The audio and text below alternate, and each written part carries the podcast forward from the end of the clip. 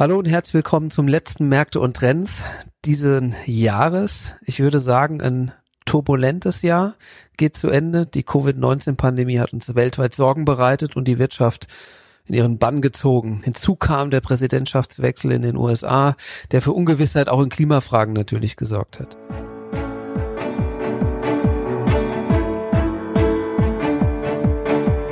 Märkte und Trends. Erfolgreich investieren und verstehen, was die Kapitalmärkte bewegt. Ein Podcast der MEAG mit Dr. Andreas Janoschek und Jörg Graf.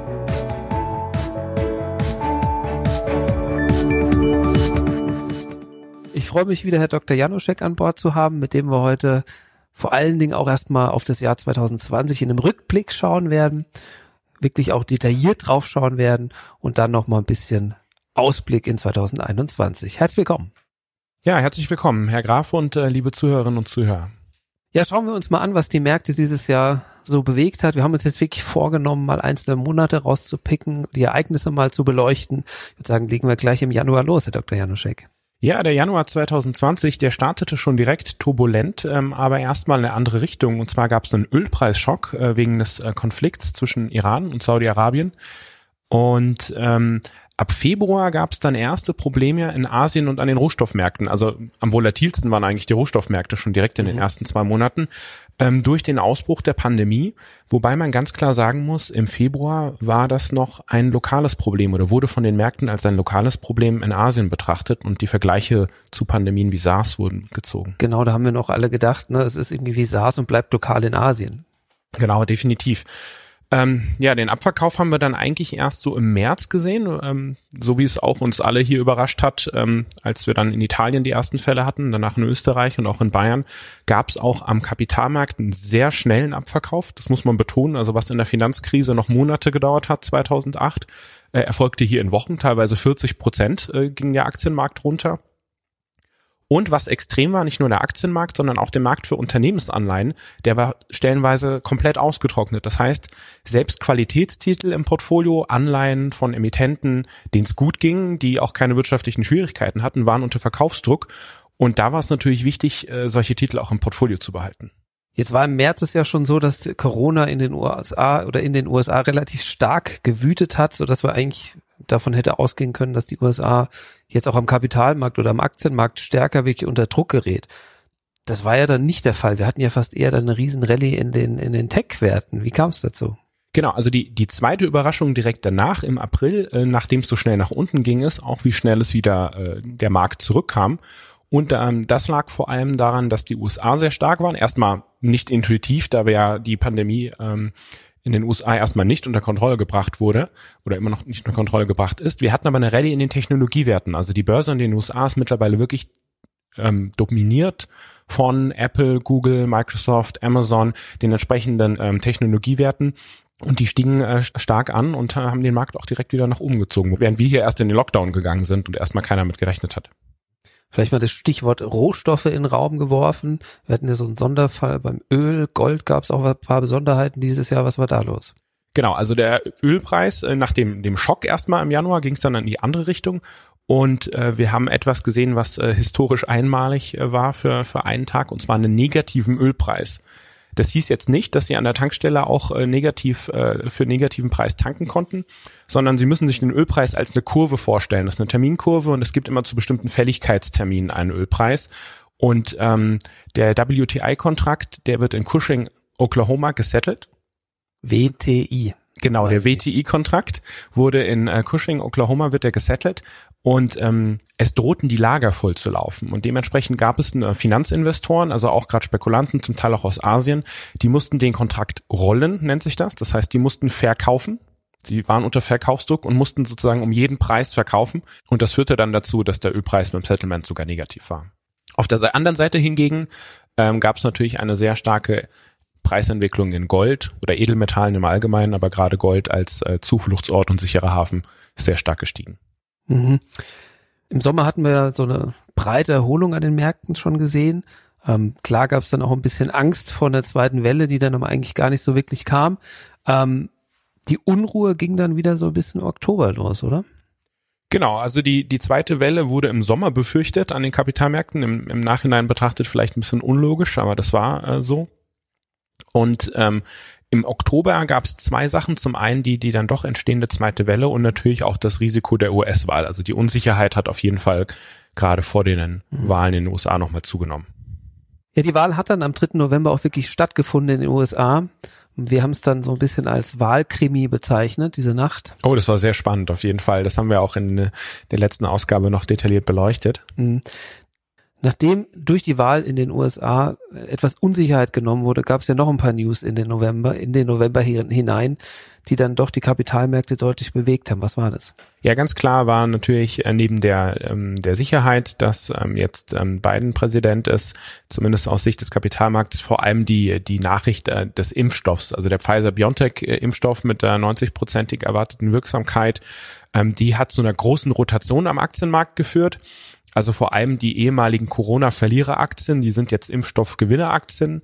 Ähm, prominentes Beispiel die Lufthansa, 25 mhm. Prozent mhm. innerhalb von wenigen Minuten und stark gestiegen.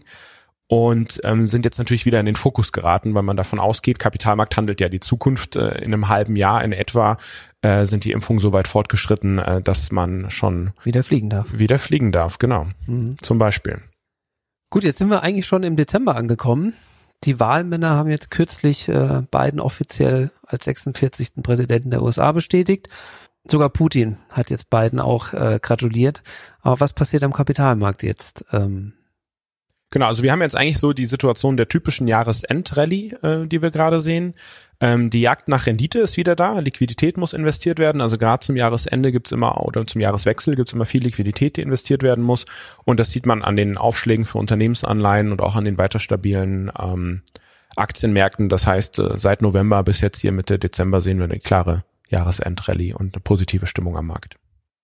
Versuchen wir mal ein bisschen nach vorne zu schauen. Gibt ein paar Themen, die wir als Eckpfeiler für 2021 sehen. Einen großen Ausblick werden wir natürlich dann auch machen im Januar hier in diesem Podcast. Aber vielleicht jetzt mal die Eckpfeiler, die wir so für 2021 als wichtig erachten.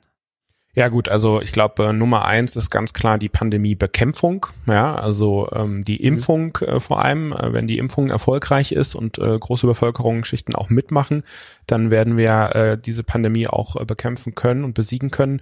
Und äh, wenn wir sinkende Fallzahlen sehen äh, nach erwartetem Abflachen der Winterwelle, jetzt sind wir gerade äh, erst am Beginn des wirklich harten Lockdowns, äh, auch hier in Bayern, mhm. auch deutschlandweit. Mm, aber das wird sicherlich irgendwann mal wieder abflachen, wenn der Winter vorbeigeht.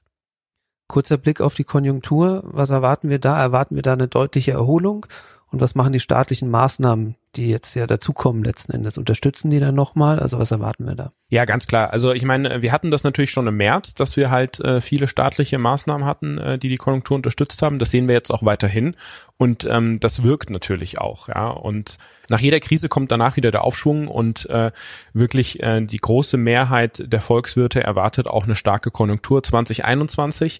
Das kann sich jetzt ein bisschen nach hinten schieben, auch noch in das Jahr 2022, dadurch, je nachdem, wie lange jetzt diese zweite Welle dauert und wann wir wieder eine normale wirtschaftliche Aktivität gehen. Ähm, aber im Großen und Ganzen ist der Ausblick positiv und wir müssen da nach vorne schauen. Hm. Viel Hoffnung. Ich spiele jetzt trotzdem mal den Spielverderber, weil wenn man ehrlich ist, muss man natürlich auch die Risiken mit anschauen. Ich lege vielleicht mal los mit äh, Großbritannien und der EU, dem Brexit, der bevorsteht. Ähm, ja, wird sich in den nächsten Tagen nicht noch ein Handelsabkommen wirklich dann geeinigt, dann wird der gefürchtete Hard Brexit Realität mit allem, was dazugehört, mit Zöllen und dergleichen.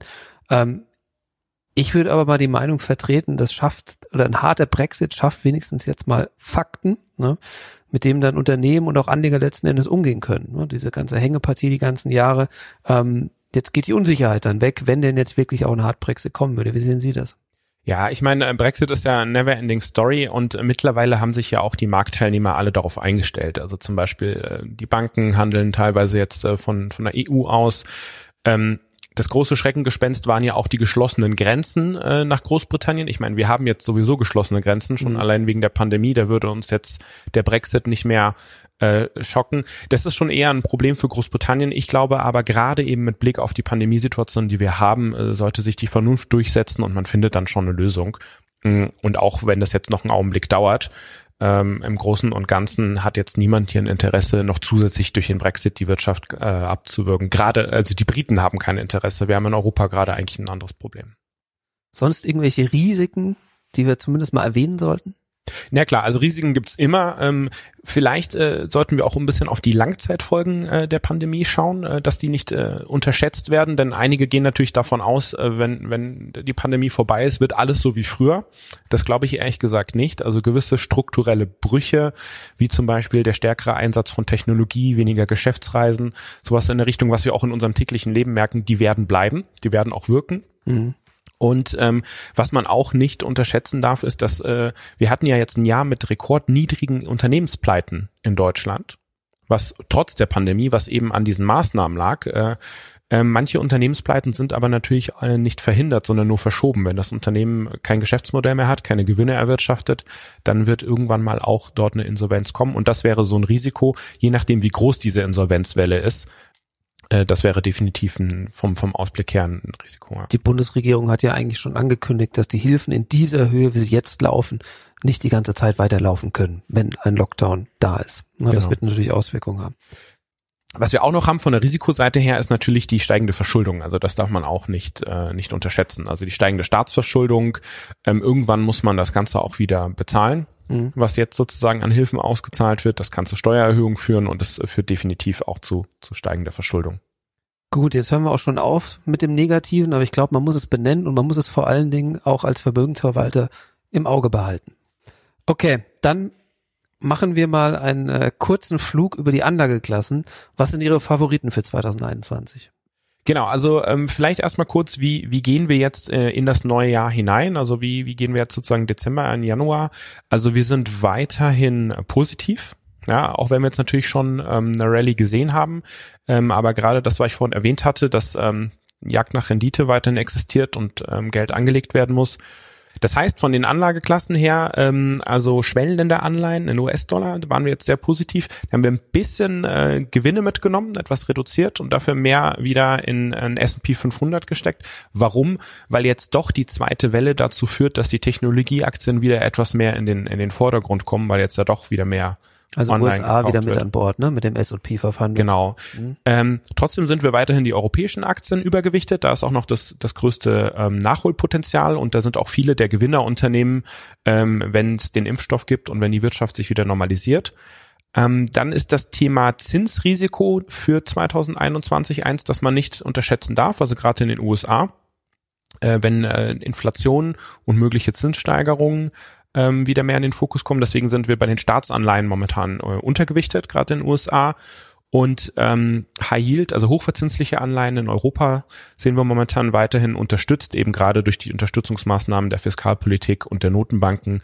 In den USA ist bei High Yield, muss man ein bisschen vorsichtiger sein, weil dort eine höhere Anzahl an Risikounternehmen drin sind, wo man auch Unternehmenspleiten äh, befürchten kann. Aber in Europa sehen wir das stark unterstützt.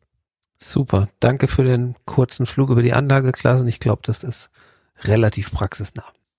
Ja, genau. Im äh, Januar in unserer nächsten Ausgabe machen wir dann nochmal einen detaillierteren Ausblick für die Anlageklassen im neuen Jahr und äh, da freue ich mich schon drauf. Ja, liebe Zuhörerinnen und Zuhörer, das war's schon mit unserem Dezember-Podcast. Ich bin überzeugt, dass für das Jahr 2021 viel Grund zum Optimismus besteht. Ein Impfstoff wird definitiv zur Verfügung stehen bis Mitte nächsten Jahres werden wir zu einer Form von Normalität wieder zurückfinden, was Dinge wie Reisen, Handel und auch Erwerbstätigkeit letzten Endes betrifft. In diesem Sinne, passen Sie auf sich auf. Wir wünschen Ihnen eine schöne und ruhige Weihnachtszeit. Und alles Gute fürs neue Jahr, einen guten Start in 2021 und wir freuen uns, Sie dann im Januar wieder begrüßen zu dürfen. Schöne Grüße aus München. Vielen Dank fürs Zuhören.